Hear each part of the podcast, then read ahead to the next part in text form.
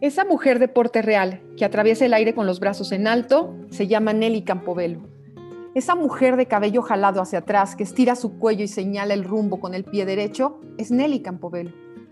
Esa mujer que desafía la gravedad y se eleva al cielo es Nelly Campobello. Nelly y Gloria bailan en su Escuela Nacional de Danza. Giran sus faldas como corolas. Desde arriba aparecen flores, dalias formadas por docenas de pétalos en aguas. Texto de Elena Poniatowska, Nelly la que no tuvo sepultura. Bienvenidas y bienvenidos a una edición más de Librero Sonoro. Yo soy Mónica Lloret, de la Escuela de Humanidades y Educación del Tecnológico de Monterrey, en el Campus Estado de México. Y yo soy Lorena Jaramillo, bailarina y escritora mexicana, egresada de Marymount Manhattan College. Bienvenida, Lorena. Gracias. Estamos en 2021 y en esta ocasión vamos a platicar sobre los 90 años de la publicación del libro Cartucho, Relatos de la Lucha en el Norte de México. La autora de esta obra publicada en 1931 es Nelly Campobello o Campobello. Yo prefiero decirle Campobello, Lorena. Nelly es mujer escritora, mujer bailarina, mujer quimera, mujer creadora, mujer musa y sobre todo mujer revolucionaria. No solo porque la Revolución Mexicana es la constante en sus poemas y sus relatos, sino porque su vida y su trabajo transcurren en una sociedad patriarcal y conservadora donde ella desafía constantemente los roles. María Francisca Moya Luna nace con el siglo, el 7 de noviembre de 1900 en Durango. El nombre, el nombre de Nelly Campobello lo adoptaría más tarde. Siendo una niña muy pequeña, Nelly con toda su familia se muda a la ciudad de Parral en Chihuahua en tiempos del movimiento social más relevante del siglo pasado, que es la Revolución Mexicana. Entonces imagínate lo que es vivir en, el norte del país, pues eso implica ver tropas diario, escucharlas marchar, verlas marchar, pero también implica ver y oler a los muertos, presenciar fusilamientos y pues jugar entre tumbas improvisadas. Nelly es una niña. En Cartucho, Nelly narra cómo un soldado le regala unas balas y cómo ella hace un juega con, pues con las balas, ¿no? También es muy relevante que conoce y genera una admiración por Pancho Villa, al grado de que lo presenta en su trabajo pues como un hombre con toda su humanidad y, y, no como un villano ni como un superhéroe. Los sucesos de la Revolución Mexicana se vuelven algo cotidiano para ella. Desde su ventana, desde ese espacio privado, no solo es una espectadora, sino una protagonista, una niña protagonista. Mónica, ¿no se rumora que Nelly era hija de Pancho Villa? Es un rumor, Lorena. Es un rumor porque su madre, Rafaela Luna, la nombra Francisca. ¿no? Su segundo nombre es Francisca. Y de hecho ese nombre ella sí lo conserva cuando cambia su nombre a Nelly. Se pone Nelly Francisca. Entonces, pues, eh, pues pasa esto como un rumor porque adicional Nelly tiene una obra posterior en donde pues enaltece a, a, Francisco Villa, ¿no? Y es de ahí el rumor. Y, también es bien interesante la presencia de la madre de Nelly en su obra, ¿eh? Claro, este, me parece súper interesante esto que dices de la, mamá de Nelly. Algo que es, que es muy importante acerca de Cartucho es, como tú dices, esta mirada femenina que tiene Nelly y que nos nos provee la mirada de su mamá también, ¿no? La perspectiva de esta madre, de esta persona cotidiana. Y de hecho este libro se lo dedica a su mamá y lee así. A mamá, que me regaló cuentos verdaderos, en un país donde se fabrican leyendas y donde la gente vive adormecida de dolor oyéndolas. Me parece muy, muy importante porque, como, como decimos, esta mirada femenina en una historia que está tan saturada por personajes masculinos. Sí, qué, interesante y qué buena, qué buena anotación. Nelly incluso tiene un trabajo posterior que en ese entonces se lee más, ¿no? Que se llama Las manos de mamá y, también narra la vida de su madre en la Revolución Mexicana y lo importante que fue para ella. Sí, y Nelly es la única mujer cuyo trabajo de literatura de la Revolución Mexicana transciende y es interior incluso, incluso a Juan Rulfo y su Llano en Llamas, o Mariano Suela y su novela Luz de Abajo, y por supuesto a Martín Luis Guzmán, que es quizá uno de los novelistas más importantes de la Revolución Mexicana eh, con La sombra del caudillo, quien además vivió para adorar a Nelly. Sí, Martín Luis Guzmán fue su pareja o, fue, pues, tuvieron una relación romántica por muchísimos años. Y dices bien, eh, en el caso de Mariano Azuela con los de abajo, esa obra sí se publica antes de la de Nelly, pero Mariano Azuela tenía una posición diferente y bueno, era hombre, ¿no? Y la importancia de Cartucho es que es las memorias de una niña que vive la revolución siendo niña y siendo adolescente, entonces es diferente la vivencia. Todos los demás que mencionas eh, sí es un trabajo, se publican posteriormente. Y el caso de Martín Luis Guzmán, hay trazos de la obra de Nelly en la obra de Martín Luis Guzmán y al revés. Incluso ambos trabajan en el proyecto nacional de danza más adelante. Y, bueno, comentarte, ¿no? ya que estamos en esto, que la importancia de Cartucho eh, es justo esta simpleza de la narrativa y que Nelly le da vida a la gente común. No es una novela, es un relato basado en estas vivencias que te digo y en sus propios recuerdos. Cartucho se publica, como ya dijimos, en 1931 en la Ciudad de México. Ella llevaba, pues, eh, escribiendo sus memorias desde niña y, por eso es muy especial, ¿no? Eh, los protagonistas son esta gente común, los olvidados, los sin nombre en la historia oficial, justamente los que la Revolución Mexicana buscaba dignificar. Y cuéntame un poquito más acerca de esta estructura de Cartucho. Sí, mira, Cartucho se divide en tres partes y la versión que conocemos hoy tiene 56 relatos. Em, estos relatos son relatos muy cortos y, relatos que tienen pues una, una aproximación, podríamos decir, hasta, hasta un tanto gótica, porque hablan constantemente de la muerte, pero es lo que ella le, le tocó vivir.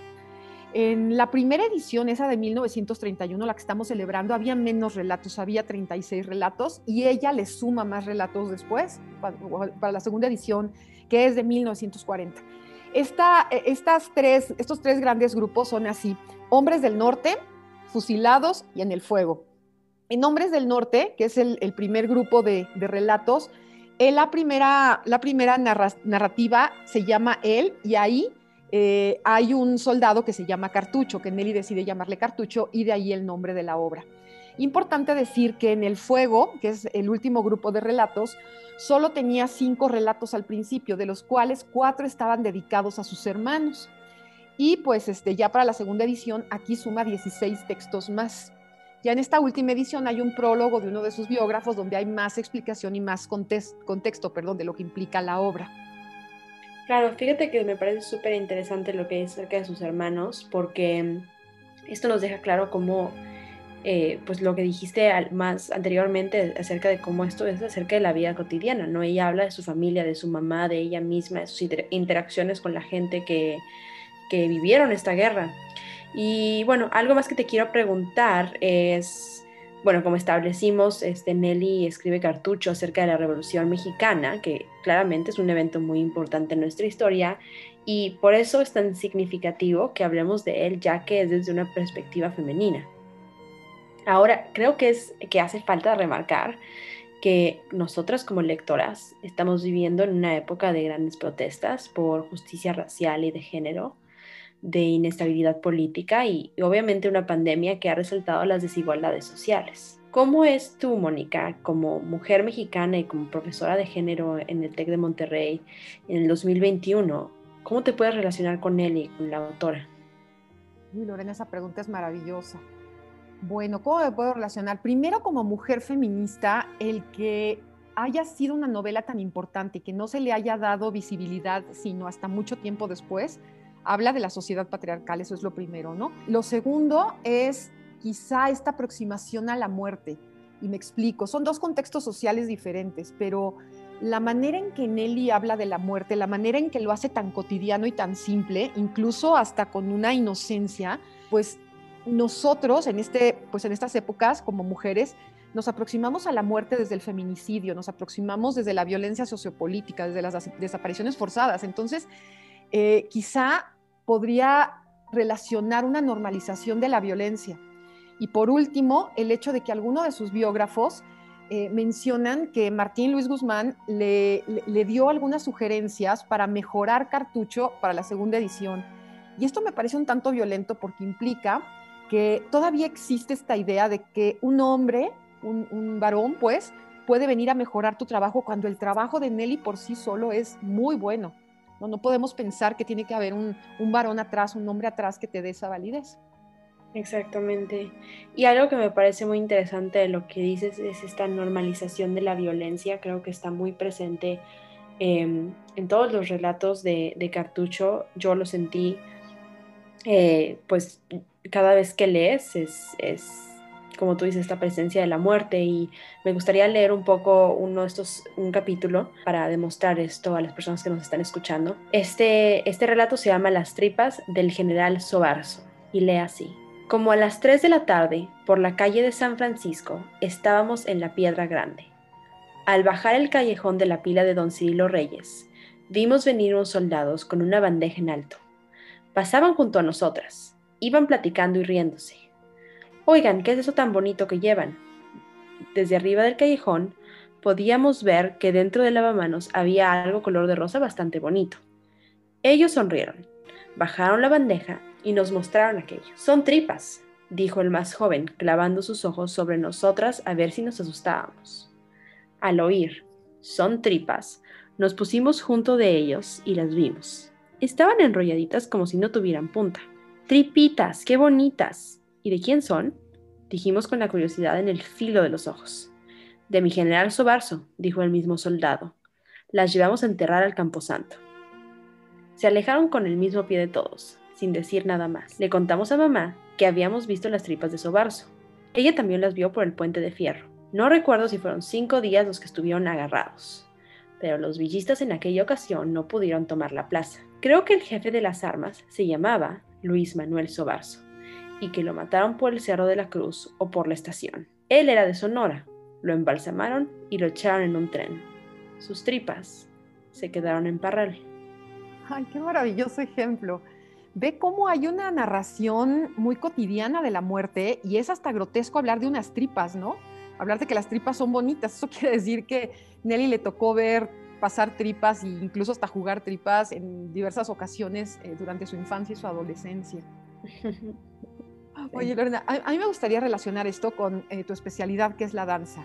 ¿Cómo es, eh, cómo es o, cómo puedes relacionar todo este trabajo en el, en, bueno, todo esta, este cartucho, esta eh, parte de la escritura de Nelly, de la vida como escritora de Nelly, con su trabajo posterior, que es donde más la conocemos, en la danza. Sí, mira, yo como mencioné soy bailarina, entonces mi primera, la primera vez que, me acerqué a Nelly fue a través de la, de la danza, ¿no? Que, la conocí. Em, como sabemos, Nelly vivía en, en, en, Chihuahua, en Parral, y en 1923 se muda a la Ciudad de México. Y justo es ahí donde adopta el nombre de Nellie Campbell, eh, gracias a que el esposo de su madre se llamaba Ernest Campbell Morton.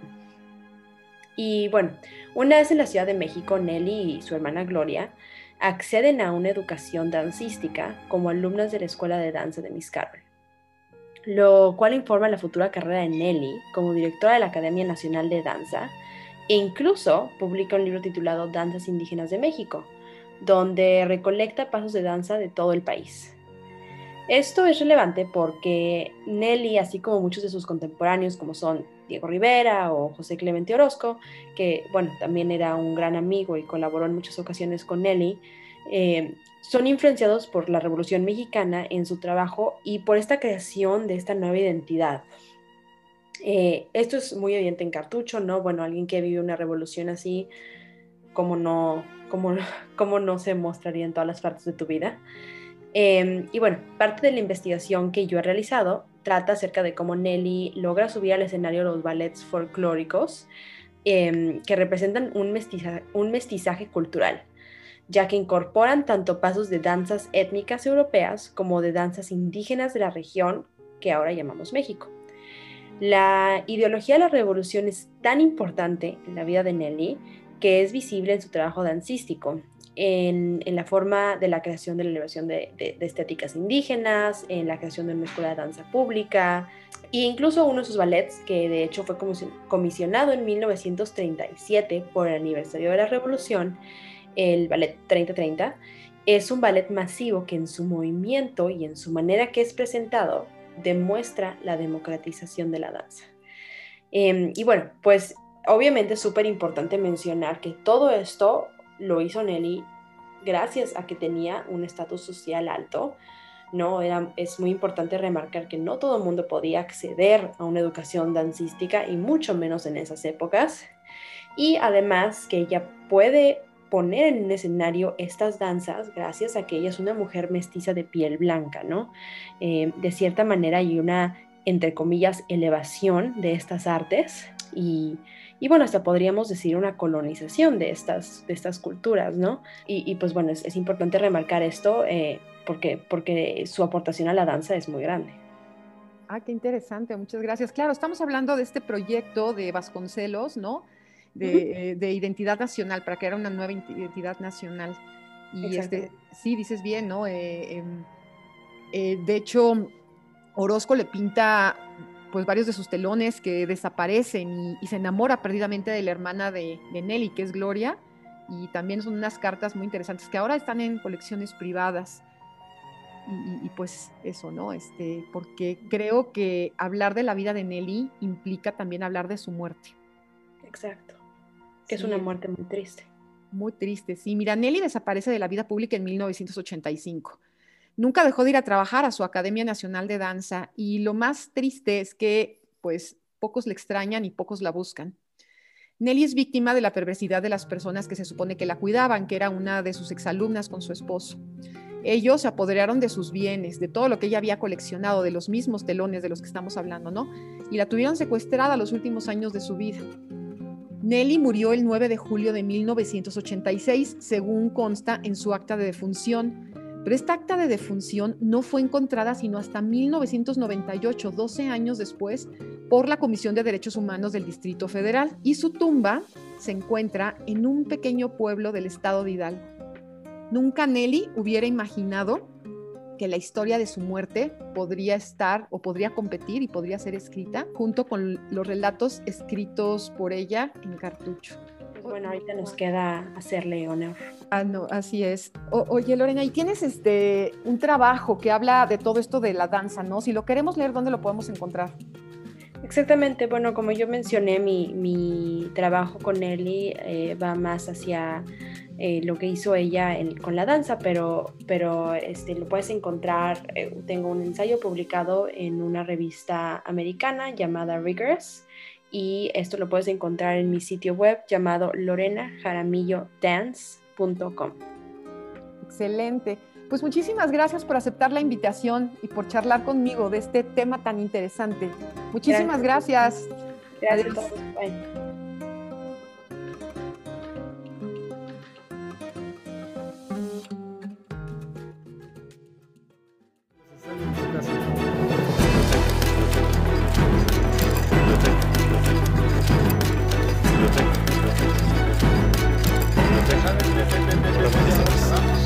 Vamos a cerrar. En 10 minutos empieza el cerro.